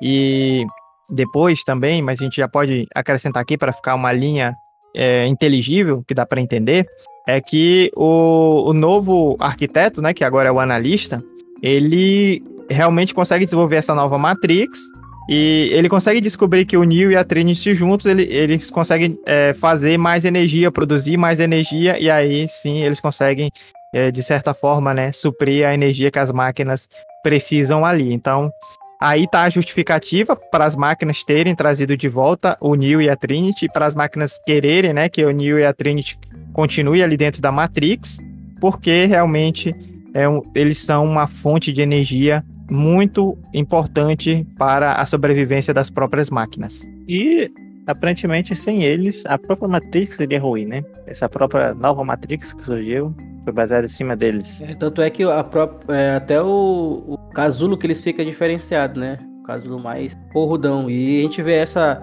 essa modificação até na, na estrutura que as máquinas colocaram agora na costa dele. Né? Antigamente só tinha aquele plug, né? Aqui na, na nuca do Neil. E agora aquele, aquele plug já vai pegando aqui a parte do ombro, né? Já é maior. Ele, eles falam que aquele casulo é da é, ressuscitação, né? É um casulo é. especial mesmo que serviu para ressuscitar eles ali. Então eu acho que a gente já pode chegar até nessa parte, né? Da, porque apesar da gente ter que pular uma parte, mas a gente já tá falando disso várias horas, né? O que acontece é que as máquinas é, realmente, né? O Neo e a Trinity morreram no Matrix 3 e depois dessa parte que o Neo ele tá, ele chega em Ion, conhece lá, fala com a Niobe e a Niobe ela tem receio do Neo ter saído da Matrix porque as máquinas vão ficar com raiva, né? E o Neo quer tirar a Trinity, que ainda ficou presa dentro da Matrix, e a Niobe fica meio com o pé atrás porque ele sabe que o que está mantendo, de certa forma, o equilíbrio entre as máquinas e os humanos ali, mesmo que eles estejam escondidos, mas o que está mantendo ainda a energia da Matrix são o Neo e a Trinity lá dentro, e eles estão tendo as energias deles lá, né? A Niobe não está com medo da ordem ser quebrada por causa que o Neo se libertou. Ela está com medo deles tirarem, continuarem tirando as pessoas da Matrix, Matrix, e então as máquinas se revoltarem e ir atrás deles novamente. E aí ela fica meio com o pé atrás de o Neo ter saído, de a Trinity, de eles quererem resgatar a Trinity, manda prender o Neo, o Neo sai, foge, né? Volta pra Matrix para tentar resgatar a Trinity, e nesse momento ele quando ele volta para Matrix e tal, faz todo aquele, é, aquele jogo ali, aquele movimento, ele encontra com é, o analista, né? E o analista explica para ele o que, que aconteceu, que o Neo e a Trinity têm uma relação é, muito é, forte, que eles dois juntos eles conseguem gerar muita energia, mas eles não podem ficar próximos demais, porque eles destroem tudo, né? Acabam com a Matrix. Mas se eles ficarem ali numa proximidade, né? Tanto que os corpos deles ficam nos casulos próximos, eles vão, eles geram muita energia. E, e, ele fala que é, sempre ele tá gerando mais energia, tá se sempre, digamos assim, ganhando de funcionário do ano, né? Porque a, essa Matrix dele... ele bate a meta de energia lá. Exatamente. E aí a gente entende o loop, né? Só voltando aí, eu falei do loop no começo, né? Que era qual era o loop? Ele tá na, na, na, na empresa, aí ele vai pro analista e depois ele tá na cafeteria. Então, esse momento da cafeteria seria justamente esse momento que ele se aproxima da Trinity, né? Seria esse momento de alívio dele. E aí, provavelmente, é nessa cafeteria onde ele gerava-se esse, esse, essa quantidade de energia suficiente para a Matrix continuar sendo mantida. O... Na verdade, tem uma questão que a Ana fala bem ali, que é bem interessante, que ele fala que o desespero e a esperança são é, linhas muito tênues entre eles. E justamente por manter as pessoas em meio angustiadas, meio desesperadas e com um pouco de esperança, é o que faz eles produzir mais energia. Então. É, a nova versão da Matrix é isso, né? Ela, ela, ela agora, em vez de, de, de, focar no, na energia que a pessoa pode fazer, né? Se focar na, na energia das emoções que ela sente, né? Quanto mais agoniada, quanto mais é, angústia e quanto mais é, isso gerar esperança, mais eu vou conseguir tirar energia, né? Então eu vejo isso, né? E é interessante também que a gente já, já tira, né? Antes nós tínhamos o arquiteto e agora nós temos o analista. Existe uma diferença muito grande entre as duas áreas, né? E isso é interessante também, né? Isso mostra que as máquinas realmente tiveram aí um momento de, de começar a entender a fundo, né, a, a questão do, do homem, né, e trocar de ser o arquiteto que cria, né, ser essa esse ser que cria para esse ser que analisa o que é feito, né? Que é, a, a, análise é, é, feita a partir do momento que eu observo, então eu vou ter que observar muito. Então ele observou muito a questão da, da, da Trinity com o Neil, de como criar ali um momento para que os dois conseguissem estar no mesmo local. Né, as prisões que a Trinity tem, né? A Trinity tem a família dela, com os filhos, com o marido que tem que dar conta, e isso aprisiona ela desse, desse sentido, forma, né? Afoga ela ali naquela, naquela angústia dela lá, e ela tem essa, essa, esse alívio quando vai ali para a cafeteria e vê o Neil. E o Neil tem a questão do trabalho que ser solitário, que não, todo mundo pensa que ele é doido, e enfim. Então isso, esse esse universo criado pelas máquinas acaba que fazendo com que essa engrenagem aí que agora a nova Matrix trabalha funcione. Isso aí que tu falaste, Thomas, é muito interessante. Eu acho assim que se a gente analisar todos os diálogos desse filme, o, a pessoa mais crítica, apesar dos pesares e da, da gente ter divergência do, do, da finalidade dele, do que ele queria, mas quem traz mais crítica é justamente o analista, né? E isso aí, é, é, essa fala dele e aquela fala do final são, são assim, são muito interessantes, né? Então, eu acho que aí a gente já começa a entender, na verdade, desde o começo a gente já vê isso, né? Mas, e foi uma coisa que na, na primeira vez que eu assisti a Matrix eu fiquei chateado, porque eu esperava uma reflexão grande filosófica. E na verdade, esse novo Matrix, ele tem um salto da reflexão filosófica para uma reflexão social, para uma reflexão mais sociológica, né? Então, é, eu, eu, eu é, uma, o Matrix é, Ressurreição, ele, ele se distancia, ele se distancia do mito da caverna, que eram é, basicamente o Matrix 1, no caso, né? Mas a primeira trilogia, que era a ideia do mito da caverna de Platão, da gente estar ali dentro daquela, daquela coisa vendo só as sombras, e se aproxima mais de um show do Truman, né? De uma, de uma outra perspectiva e de uma pegada mais social. Então, quando tu falas assim, é, de mudar, né, do arquiteto pro, para o analista, né, tem uma, a gente pode também analisar de uma forma, sai daquela razão matemática para uma razão mais humanista, mais social, tanto que a fala do analista é justamente essa, né, ah, porque o engenheiro, ele via de uma maneira muito racional, ele queria entender de uma maneira muito racional e os seres humanos não, são sentimentos, o sentimento é muito forte. Então, é justamente essa mudança. Tu falaste muito bem, tá, é, tua fala é perfeita, né? Essa mudança grande e as falas do analista são realmente eu achei muito incríveis, né? Apesar de eu discordar da finalidade dele, do que ele queria, mas ele deixa muito claro os critérios, né, que ele utiliza para tirar os raciocínios dele, né? Então ele ele, ele quer que os seres humanos fiquem lá subordinados, né? As máquinas vençam, mas ele diz por que, que ele quer aquilo e, e como que ele vai fazer aquilo, né? Então, para ele, os seres humanos não aceitaram as, algumas versões da Matrix porque era muito racional. E, na verdade, seres humanos são muito ligados por essa questão emocional do, do sentimento, né? E é do emocional e, e você é, toca né, nessas coisas que ele fala que estão muito próximas, essa questão do medo e da esperança. Então, é, essa fala dele é uma primeira fala que realmente contém muita coisa ali dentro e é muito interessante mesmo da gente discutir, mas não vai dar pra gente aprofundar tanto agora. Depois dessa nem durmo mais, depois dessa, desse elogio aí do Dark Rise, nem durmo hoje. Bem, então, é, em, entre essas partes aí que a gente tá falando, nós temos também, né, quando o Neo ele sai do I.O. para Matrix, né, para salvar a Trinity, antes de ele chegar lá na garagem onde a Trinity está mexendo na, nas motos, ele encontra o agente Smith. E aí o agente Smith fala para ele abandonar essa ideia, porque ele acha que o, o Neil não deve se meter ali, né? Deve deixar as coisas como estão, porque se fizerem uma nova varredura, né, eles vão tirar todos aqueles aqueles programas que não estão de acordo lá com a Matrix. E aí eles começam uma luta pesada ali, né? Até esse momento o Neil ainda não tinha lutado muito, não tinha feito muita coisa, né? Ali no trem ele ficou meio de lado, não, não lutou muito, aí ele vai realmente travar outra batalha com a gente Smith. Né? A gente lembrar da trilogia, tiveram ali lutas épicas entre os dois. E agora nesse novo filme tem ali uma luta ali, até um pouco demorada, um diálogo entre eles e depois uma porradaria. Essa luta com, com o Agente Smith, a gente vê muito essa, essa, essa dualidade, né? Porque se você lembrar do, do, dos primeiros filmes, o Smith ele era um programa normal. Quem modifica dele é o próprio Neil. É como se fosse uma versão dele dark, né? Não sei. Naquela parte da dualidade ali dos, dos tipos de hacker que tem, né? Que tem um hacker que é o hacker bonzinho, o hacker malvadão. E isso mostra muito porque ele faz aqueles. cria os bots, né? Aqueles bots lá de, de repetição de, de, de ataque e tudo mais. E isso a parte, vai ver dessa parte do, do Smith. E aí, outra parte que eu acho interessante é quando eles estão entrando, né? Eles enfrentam alguns programas mais antigos, né? Nós vemos ali o, uma figura bem icônica nos primeiros filmes, né? Ele já tá totalmente configurado ali, por assim dizer. Que se você não prestar bem atenção, né, vai passar desapercebido. E é interessante que eles também o mesmo ator para fazer. É, eu acho que esse ali é um dos momentos realmente de. Um pouco meio que lembrar, né? O que, que era essa dualidade entre o Neil e o Smith.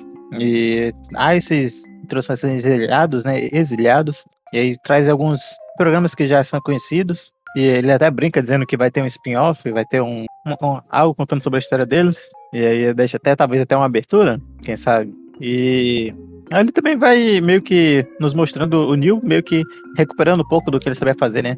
Tem uma parte que ele fala, eu ainda sei Kung Fu. E lutando contra, enquanto ele luta contra o, o Smith, a gente vai vendo que ele tá, vai ficando mais forte ali, né? Vai aprendendo coisas novas ali, ou reaprendendo as coisas. Porque ele ficou tanto tempo ali dentro que ele tá enferrujado. É, uma coisa interessante do que o Thomas falou é sobre o Merovision, né? O francês lá que ele tem um destaque aí nos filmes é, da trilogia. E agora ele volta fazendo piada, né? Todo maltrapilho. E a outra parte cômica, né? Que ele fala que vai fazer uma, um spin-off. Então essa parte é engraçada. Eu acho assim, é, esse é uma das outras, uma, da, uma, uma de uma das coisas que eu realmente, quando assisti a primeira vez no cinema o filme, eu fiquei meio contrariado, né? Porque eu fui com uma expectativa diferente, esse foi meu problema. Inclusive, no grupo do Byte Furado, eu falei isso, eu quero assistir de novo, agora eu quero assistir legendado, e agora eu quero assistir com outra expectativa.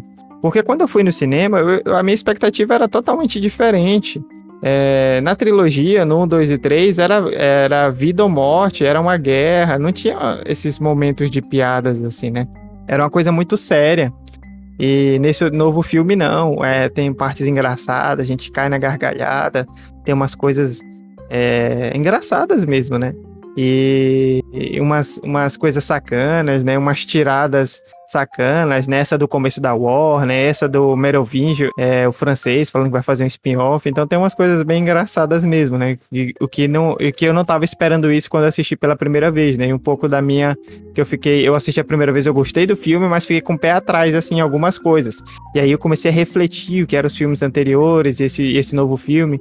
E só realmente assistindo novamente é que eu cravei, né? Gostei do filme, realmente o filme tem muitas coisas boas, mas é, eu acho que esse filme, ele. Isso é uma das conclusões que eu quero falar. Ele, ele entrega. Ele tem muita coisa para um filme só, né? Eu acho que devia ser um. Tem uns dois ou três filmes, né? Na verdade, esse filme ele acaba correndo demais. Ele tem muita coisa para um filme só. Então, esse para mim foi o, o, principal problema desse filme, né? O tanto de coisa que a gente está comentando aqui e a gente ainda tá mais aí, mais ou menos aí um pouco, um pouco, um pouco mais da metade, mas a gente, a gente ainda tá é, ainda falta bastante pra gente comentar desse filme, né? É, acho que tu falou disso e eu acho que, tipo, dá pra fazer dois pontos principais. Resgate do Neil e depois Resgate da Trinity. Pronto, dois filmes. É, poderia ser mesmo, porque assim, o que, que, eu fiquei pensando no resgate do Neo? Se você pensar, o filme 1 é o resgate do Neo, o, o Matrix 1 ele, eles vão lá e, e, ele tá dentro daquela. Ele trabalha naquela empresa, mas ele é um hacker e tal. E aí ele, ele vai atrás do coelho, aí conhece o Morfeu, aí vai pra Matrix, aí conhece Zion, é, começa a desvendar várias coisas. E aí no final do filme ele meio que destrava os poderes dele, né? Ele. Então, o primeiro filme é basicamente isso, né? Ele tava com bloqueio mental ali, né? É, ainda, ainda tava bloqueado, né? E, assim, o que eu senti muito, quando ele, quando ele vai pra Ion, ele, ele não, meio que não, não conhece a população, não conhece ninguém. É, tipo assim, ele conhece os principais ali, que já são a, aquele pessoal que é, é, tipo assim, os funcionários mais próximos da, da Niobe, e a, a equipe do, da nave da Bugs, e aquele, é, é, aquela senhora com aquele senciente lá que é, tá lá na produção. Mas, tipo assim, ele não foi pra cidade, não conheceu uma, a população. É, eu fiquei imaginando assim, pô, você chega, você é o, o 60 anos, você é uma lenda, você chega na cidade, né? É, normalmente se reúne aquela multidão para ver a pessoa e não teve isso. A gente não. É, eles contam a história lá do, de Ion, mas é muito rápida, a gente não conheceu muito a fundo. É, lembrar que nos filmes anteriores a gente tem até festa, né? Em Zion. Então, realmente, é, esse filme entrega muita coisa, muita história, mas em um filme só, né? Então ficou muita coisa condensada. E o filme ele tenta explicar, pelo menos as partes principais, né? Ele explica muita coisa, ele dá, ele dá mastigada algumas explicações, para a gente não precisar justamente de outro filme, né? Para poder tirar algumas é, ideias, algumas justificações, mas também por ter tanta coisa dentro, né? Acaba sobrando algumas pontas soltas, né? Algumas coisas que não tem como explicar porque o tempo era curto mesmo, porque era só um filme só. Então tinha que fazer igual a Liga da Justiça, né? Quatro horas. mas eu acho que esse é um dos problemas aqui de, de, condensar muitas coisas e muitas coisas interessantes no filme só. E eu acho que isso é uma das coisas que me deixou com o pé atrás desse filme quando assisti pela primeira vez. E o Liga da Justiça é da Warner Bros. também, né? Ó, daria certo. Dividir em capítulos. É, é, verdade. Você colocou muito bem aí que poderia ser facilmente dois filmes, um do Resgate do e um da Trinity, né? E é, avançando essa parte, né, que ele vai falar com a Trinity, aí o analista começa a fazer as falas dele. Então o Neil, ele tem esse diálogo lá com o analista e o analista coloca um dos personagens para dar um tiro na, na Trinity, depois desvia no último momento e fala que o Neil tem que voltar para Matrix se ele quiser que a, a Trinity sobreviva. E aí a Niobe acaba recrutando, chamando a nave de volta para Ion então, é, eles voltam para Zion, parece que eles vão levar é, a pior, né? A Niobe tá com raiva. Só que aí chega a Sati, né? A partir daquela raia voadora lá e começa a conversar com eles. É, lembrando que a Sati ela é um programa que a gente viu anteriormente né, na trilogia. É, ela tá lá com a Oráculo, ela é aprendiz da Oráculo e também o Neil encontra ela quando ele vai para aquele aquela estação de trem, onde ele fica meio que no limbo lá, encontra com os pais dela e com ela também. E eles falam que ela foi criada a partir do amor deles e por isso eles não aceitaram ela na Matrix. E aí ela, ela é bem é, interessante porque depois o, o agente Smith chega e assimila ela, mas no final, né, quando o, o Neil derrota é, o agente Smith, ela, ela, ela volta, né? Ela volta a virar a menininha Sati e no finalzinho a Oráculo fala que ela que é, ela que ela tem tanta força, né, que ela que fez é, a mudança do céu lá na Matrix, ela que fez o pôr do sol lá e tal. Então ela é, é, faz um papel bem interessante, tem muitos poderes. E um ponto importante também é que ela fala que o pai dela trabalhava no projeto de que fez esse, esse, esse equipamento lá, né? Tanto na programação lá como fez as cápsulas, de onde iria, iria se fazer o. A, a, reviver o Neo, né? Então, ele também tem um papel importante. É, isso é, é, no filme mesmo, né? Ela fala que o, os pais dela que criaram, o pai dela que criou a cápsula, né? De é, ressuscitação. E aí, né? A partir disso, é, a Niobe é, entende né, que tem que salvar a Trinity, porque a Trinity pode voltar e ajudar o resto da humanidade. É, e aí eles traçam um plano, né? Junto com algumas máquinas ali que estão dispostas a ajudar os seres humanos, traçam um plano para ir lá salvar a Trinity. Então é aquele plano Missão Impossível, né? aí eles fazem esse plano, só que todo o plano envolveria a Trinity, né? Decidir que queria realmente sair da Matrix, né? Então dependeria de uma decisão da Trinity. E aí a gente vai já para a reta final do filme, que eles põem o um plano em ação para entrar lá na, na Cidade das Máquinas, numa torre que só tem a Trinity agora, que tinha a Trinity e Neo, e agora só tá a Trinity, que é extremamente vigiada. Então eles tomam, eles começam essa missão e o Neo vai lá, né, conversa com o analista e pede para ter essa conversa com a Trinity e faz um acordo com ele, né? Se a Trinity aceitar sair da Matrix, o analista vai ter que aceitar. E se a Trinity não quiser, né, quiser continuar ali dentro da Matrix vivendo aquela vida dela, o Neo vai ter que aceitar e vai ter que voltar para a Matrix. Então eles fazem esse acordo ali, a gente sabe que isso não vai ser cumprido, mas enfim, é o acordo que eles fazem ali.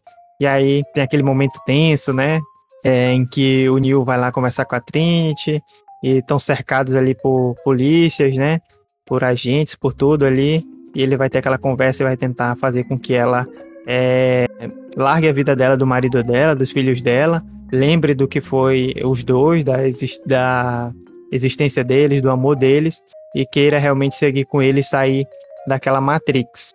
É um momento muito interessante também porque primeiro a Trinity reluta, né, quase vai embora, depois ela aceita, né, e, e se junta ao Neil, mas quando eles parecem que estão quando parece que estão todos ferrados, aparece, aparece o agente Smith e meio que do lado do Neil, né, ajudando de alguma forma, é, se contrapõe ali é, ao analista, né? Porque realmente o agente Smith ele quer ser livre, né? Ele não quer ficar subordinado ou, ou preso ali dentro daquela Matrix. Então ele se coloca, se coloca contra o analista e aí tem toda aquela confusão e depois ele sai na rua. Eu acho que aí nós temos umas coisas interessantes ali. É justamente aquela questão do daquela cirurgia, não sei bem como dizer, mas de basicamente usar a bugs como uma conexão lá para poder des desconectar a Trinity, né? Algo novo que tá surgindo, que surgiu ali e algo bem interessante, né? Para uma, uma técnica de hacker bem sofisticada, né? A gente vê um dos primeiros pontos, né, dessa modificação, que é justamente aquela parte do trem, né, que antes eles é, iam direto, né, saíam da porta, né, pelo telefone iam direto para Matrix fora. E agora eles podiam pular de um lugar para outro, né? Tanto é que quando eles saem lá daquela, daquele prédio, eles vão pro, pro trem em movimento, do trem em movimento eles vão para outro lugar. Então mostra que eles têm esses momentos onde eles podem utilizar um, um ponto de, de salto, né, para fazer o, o hacker por si só, né? Aí já tava falando um pouco aí sobre a questão do VPN ali, né? Onde você tem uma porta virtual para acessar outro, outro local. E isso ficou bem interessante aí nessa parte aí desse E, assim, o momento logo depois aí, dessa parte que não tá falando, mas já é bem conectado, né? Então, algo que eu achei muito interessante nesse filme, e bem que é uma novidade também, né? De o enxame que eles chamam, né? Que aí o analista meio que controla todos os robôs para fazer todas as pessoas ao redor transforma eles em bots para fazer algo que ele manda. Isso cria uma situação muito doida ali. E para mim é uma situação muito doida e interessante ao mesmo tempo. De muitas vezes eles acabam parecendo zumbis, então eles acabam transformando o filme nesse ponto, nesse ponto final quase um filme de zumbis. E quando começa os bots a pularem dos prédios, aquilo se torna muito doido. Eu fiquei, não, caralho, isso tá muito foda.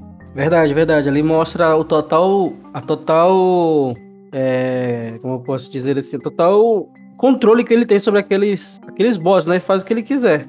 Joga ele de cima do prédio, pula, né? E aquela corrida louca lá deles fugindo um lado pro outro. É uma parte bem, bem trabalhada do filme, né? Uma parte que dá muita essa sensação de, de controle, né? Que a máquina, as máquinas têm sobre os humanos aí. Então, mas ali naquele momento tem uma frase que quem joga o jogo online já disse aquela frase pelo menos uma vez na vida. Eu odeio bots.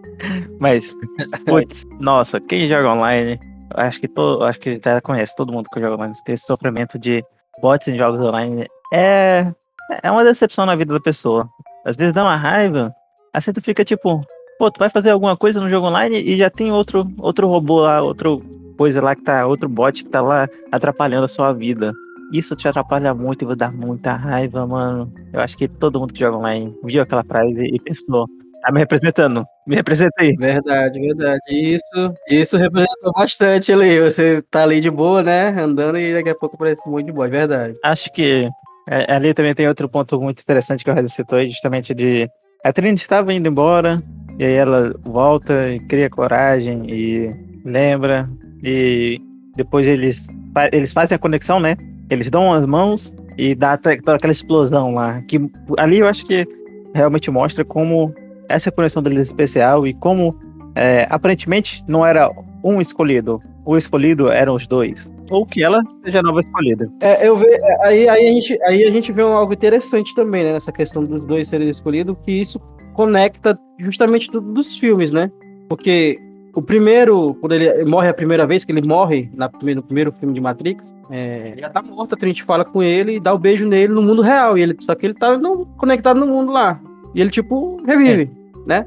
Então, isso dá justamente essa intensidade de que realmente o filme estava falando, de que eles tinham uma conexão muito forte e, a, e que o escolhido não poderia ser somente o, o Neo, né?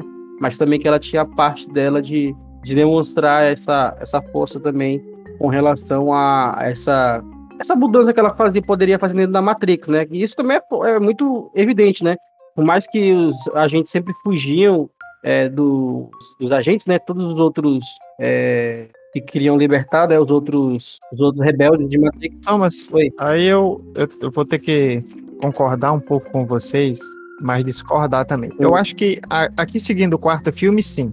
Porque, é, na verdade, a gente pode interpretar extensivamente por filme 2 e 3 e 1, 1, 2 e 3, mas assim, tem algumas coisas que a gente é, tem nesse novo filme que a gente não tinha, né? Porque o que acontece?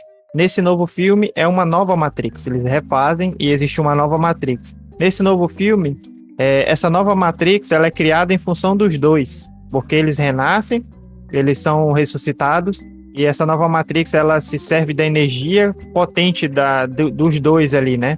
Então nós temos essas variáveis, né, que fazem com que ela também seja escolhida nesse, nesse novo filme, né, dentro daquela Matrix, ela tenha tanto poder, tanta força, porque realmente ela, ela, ela é criada a partir da, recriada a partir da fonte, né? Junto com o Neo ali, quando ele faz a ressuscitação dos dois. Então tem essa pegada que é um pouco diferente. E, é, assim, nos filmes 1, 2 e 3, dá até pra tirar essa conclusão também, mas eu acho que lá, se a gente, se não tivesse esse filme, a gente não teria essa conclusão, né?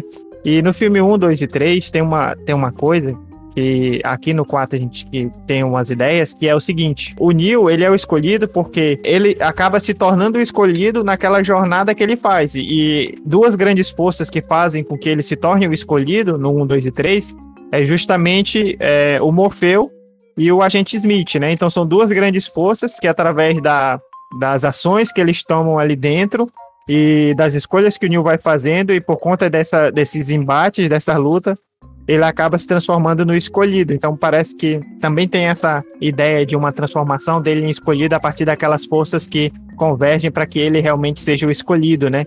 Tanto que nesses filmes anteriores há sempre uma dúvida se ele é o escolhido ou não, né? O Morfeu sempre acredita, desde o início o Morfeu é aquele cara lá que acredita, fala ele é o escolhido, eu tenho certeza e tal. E como tu falaste, né? Até o próprio Neil às vezes desconfia se ele é o escolhido ou não, né? E muita gente desconfia. Então eu acho que tem um pouco dessa diferença desse do 1, 2 e 3 para agora pro 4, né? Porque tem essa novidade de realmente o Neil e a Trinity, eles foram ressuscitados ali, então eles são meio que obra daquela fonte, né? Da fonte da Matrix ali. E realmente essa nova Matrix é reconstruída, né? A partir dessa, desse analista aí, dessa nova visão, e não mais do arquiteto. Então tem essa outra pegada, e eu acho que isso deixa mais evidente do, do porquê ela também é escolhida, ou ela é, é a escolhida dessa vez, ou os dois são, né? Nesse novo, nesse novo mundo. Agora fica assim a dúvida: será que outras pessoas também vão poder ser, digamos assim, ter grandes poderes, assim, né? Ou só vão ser os dois?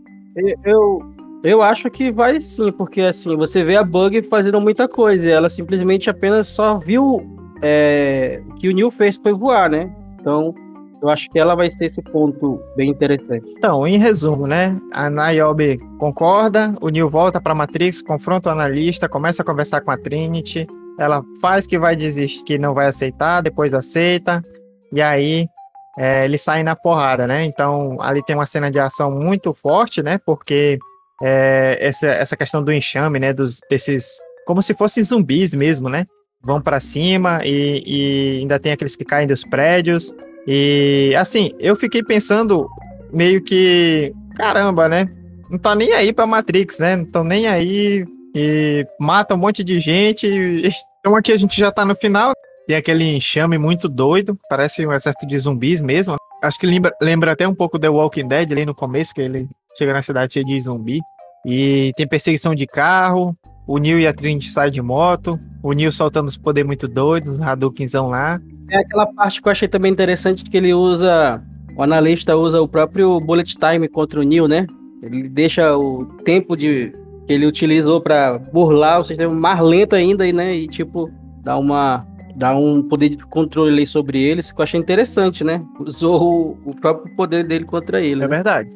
E ele basicamente volta no tempo lá, em alguns momentos. Já, pois é, ele usa o poder dele, dele, dele mesmo contra ele. E aí vão escapando ali de moto, depois eles acabam subindo no prédio lá em cima do telhado. Eu acho que essa parte é muito é, bacana, né? chega os dois helicópteros lá atirando aquela com as armas pesadas mesmo. E o Neil ali defendendo, né? Fazendo um escudo ali, defendendo de todas essas balas, essa munição pesada. E para, aí quando parece que eles não tem mais jeito nenhum, eles pulam, né, Pra tentar voar. Aí o Neil não voa e quem voa é a Trinity, né? Aí ele olha assim, é, eu não tô fazendo isso, é você? Aí ela é, pega e sai voando e depois eles voltam pro mundo real, se encontram, tem aquele encontro deles lá na, na nave, né? Eles conseguem se encontrar. E aí é a parte onde mostra que realmente a, a Trinity também tem grandes poderes, né? Ela aflora aí a questão de estar voando. E aí eu acredito que os dois também, Dark Rising, voam, porque no finalzinho lá depois, quando eles vão falar com o analista lá, que a- até a Trinity bate nele lá, mata ele umas três vezes, né? Tipo, reclamando que ele tinha, ela tinha controlado ele, que ela até fala que usou crianças, né, para controlar ela. É, que ela fala que deu uma nova oportunidade, né? E os dois saem voando, então por isso que eu acho que os dois vão ter essa capacidade aí de começar a libertar, né? Assim dizer, outras, outras pessoas. Acho que essa cena é muito significativa, né? É o final ali, eles voltam, né, Matrix, vão lá na casa do analista e ela dá pra perceber que ela tem um grande controle, né, da Matrix, que ela mata ele duas vezes e com esta- um estralar de dedos ali é, volta à condição normal. E eles falam, né, que vão é, o analista brinca que eles devem colorir o céu e tal. E eles falam que vão fazer isso, que eles vão mudar a Matrix, porque agora eles são livres, né? O que, que a liberdade dá pra fazer. E é muito interessante esse diálogo, muito interessante, porque o analista fala que as pessoas elas são um rebanho, né? Que elas estão presas, que elas desistiram, que elas. É... Tipo assim, é tanta coisa que elas se apegaram àquele sistema, né? Elas realmente é, desistiram, Agora se se conformando, né? conformaram Se conformaram. é, desistiram de lutar. Que eles vão, eles vão seguir na Matrix porque eles não vão querer mais acordar, né? Eles querem é, se apegar às suas certezas, né? E aí o Neo e a Trinity, a Trinity fala, né? E o Neo ali eles conversam e falam que, tipo assim, é, mas vamos ver, né? Porque vamos ver, você vai ver o que é que o, tipo assim, a mente livre, o espírito livre, com liberdade, o que, que se pode, o que, que pode ser feito, né? E depois eles saem voando ali. E tem uma coisa muito, muito interessante, né? Por isso que eu falo que assim, a fala do analista é bem crítica, né? E isso remete muito à nossa realidade hoje, sobre as pessoas estarem conformadas com o sistema, sobre elas não quererem mudança, né? Sobre elas terem desistido, né? De lutar. E sobre a questão do rebanho, né? É engraçado porque aqui no Brasil a gente tem a questão do, do gado, né? e é uma coisa aí que a gente brinca, mas existe mesmo uma certa, uma certa massa de manobra. E é bem interessante essa, essa discussão ali, essa fala deles. E abre muitos horizontes, né? Abre muita, muitas coisas. E essa fala final, assim, dela é muito, se a gente for refletir, é muito interessante. Ela fala assim: você deu uma segunda chance pra gente. porque- E a gente achava que não tinha. Então, quando a gente tem o, o filme 1, 2 e 3, né? E é aquela guerra, é vida ou morte, eles estão lutando ali com unhas e dentes para sobreviverem, né? E no final o Neil faz aquele pacto de paz, é, sela a paz, mas ele morre junto com a Trinity. E, tipo assim, nesse filme não. Eles renasceram, eles tiveram uma segunda chance, agora eles têm mais consciência, né? E possibilidade ali dentro daquela Matrix, os dois conseguem fazer várias coisas interessantes, né? Então é bacana essa fala dela, né? Você deu pra gente uma segunda chance que a gente nem achou que tinha, né? Bem bacana essa fala aí, ó, abre muito horizonte. Faz jus ao nome, né? Faz jus ao nome, né? De Resurrection, né? De É o ressurreição. spoiler. Eles ressurgiram de. Ah, depois, de- depois do final do episódio, que a gente já falou o filme todo, só falei o- o que tem na tela, na tela do cara que comprar o ingresso. Tem lá, ressurreição. Isso que eu tô falando. O título do filme é um spoiler já, sacou? Ah, sim, verdade. É, e depois dessa cena, né, a gente tem que esperar uns nove minutos para ver a cena pós-crédito, que é rápida. E é o pessoal lá da, é, da programadora de jogos, né, falando sobre é, as ideias pro Matrix novo, né, e falando que tem que fazer um Gatrix, né, um vídeo de Matrix dos gatos lá, porque são os, os vídeos de gato que dominam a internet. Então, mais uma sátira, né, mais uma graça ali. E quem ficou esperando nove minutos para ver esse vídeo no final, às vezes se decepciona. E o pior que é verdade. É verdade. Bem, então é isso. Cara ouvinte, cara ouvinte, se você está ouvindo até aqui, você é um guerreiro, uma guerreira. Se você está ouvindo até aqui e esse episódio está curto, é porque A gente cortou muita coisa, fique sabendo disso. Se você está ouvindo aqui. Tem toda uma, tem toda uma história por trás dos é, bastidores. se você está ouvindo até aqui, esse episódio ficou longo, então a gente também cortou muita coisa, mas não teve jeito. e. É, assim, eu mantenho a minha crítica a esse filme, né? Acho que é um filme bom. É um filme bom, né? Que tem muita coisa. O problema dele realmente é ter tanta coisa, tanta referência, tantas ideias, tanto tanto, tanta coisa que daria para discutir, fazer grandes discussões em um filme só, né? Então, como o Fink falou aí, poderia ser pelo menos dois filmes. Eu, é, eu, concordo com ele, mas também acho que poderia ser até três ou quatro, né? Porque são tantas histórias, tantas coisas. Acho que se fosse para contar essa história aí é, em três filmes, acho que daria talvez dois filmes, igual o Fink falou, e mais um filme para fazer aquela uma finalização de alguma coisa. É, e cabe muita é, dá para expandir muita coisa, né? Tem personagens interessantes dentro. Então é um filme realmente que tem muita coisa e coisa até demais para um filme só, né? Essa, essa fica aí a minha crítica é, a esse filme. Mas no geral eu recomendo, acho que foi, acho que é um filme que vale a pena assistir. Mas assim, é um filme que levanta, é, eu, eu, eu vejo assim, que é o amor ou é ódio, né? Mas eu, eu acho que eu fiquei no meio termo aqui. É, verdade, isso que o Dark Rising Falou, é isso mesmo. Acho que é esse, esse que é o grande estopim do, do filme. É, ou é amor, é ódio, mas sempre tem um meio termo aí. É, um ponto que eu acho interessante do filme que a gente é, é, entra como curiosidade, né? Que às vezes muitos, até eu fiquei um pouco chateado quanto à questão do Morpheus, né? Morrer. Mas é, a morte do Morpheus já estava vinculada à história né, do, do próprio jogo de Matrix, né? Que teve um jogo. Nós tivemos Enter the Matrix, nós tivemos Matrix Pet New, nós tivemos outro Matrix que era um MMO. Nesse MMO conta um pouco dessa história da morte do, do Morpheus. Né? Então, eles foram. Né, seguir a mesma linha aí do. Por isso que eu acho também que foi interessante essa questão de colocar os jogos, porque, como eu falei, já tinha essa parte do jogo tá envolvendo junto com o filme, né? E isso foi um, um ato algo bem polêmico no tempo, né? No período que saiu. Como eu já falei, existiu alguns casos, situações de pessoas que foram inspiradas por filme que fizeram coisas ruins, né? Então também é, é válido de se colocar na, na, na, na pauta e colocar na mesa, que todo mundo enterre isso de vez. E o filme me agradou bastante, né? Justamente por trazer essas críticas. É, muitas pessoas, como Dark Rising colocou muito bem, às vezes vão assistir com aquele efeito de nostalgia muito forte, vão acabar se decepcionando. E aí vai assistir de novo, aí vai começar a juntar as coisas, vai ter que assistir de novo, aí vai começar a realmente ver as atenuances, né? As atenuances do que realmente o filme é, é proposto. Isso acontece muitas vezes, do, aconteceu muito no filme 1. Eu assisti Matrix 1 eu não entendi nada. Eu, eu gostava muito porque tinha muita ação. Mas assim, a, a, a pegada filosófica que tinha por trás, isso aí só depois de um tempo, depois de assistir um, dois ou três, ou que umas dez vezes que a gente começou a absorver isso, né? Então eu creio que essa absorção, mesmo dessa sopa de, de referências aí, essa, essa, essa absorção tem que ser lenta aí, para que a gente consiga realmente colocar tudo em, em pautas e realmente chegar com as ideias bem, bem alinhadas para dar da criticidade ao filme. Depois dessa fala eu me perdi. Não se perda, você é escolhido. Ah, inclusive, o Neil, na verdade, nunca acreditou que ele era o escolhido. Ele fala, eu nunca acreditei que eu fui escolhido. Mas a Trinity acreditava. E agora eu devo acreditar nela. Bem, então é isso, caro ouvinte, cara ouvinte. Esse episódio ficou muito longo. Espero aí que na edição a gente deixe esse episódio com cinco minutos. Brincadeiras à parte. É, eu agradeço aí ao Fink ao Thomas pela discussão de hoje, acho que foi muito bacana. Eu fico aqui imaginando se a gente tivesse aí o Tio Gamer, né, e o Pegasus. Tio Gamer tem umas sacadas muito bacanas também, gosta muito de Matrix, eu acho que seria uma discussão muito massa, muito bacana. Infelizmente não deu para ele, mas quem sabe aí a gente não é, faz um outro episódio para discutir mais teorias, né? Tem muita coisa nesse filme, a gente demorou bastante e, em alguns momentos a gente só, como diz o Thomas, só relou, né? Só passou ali por cima porque é muita coisa. Se tivesse o Tio Game e o Pegasus, talvez só durasse 10 horas.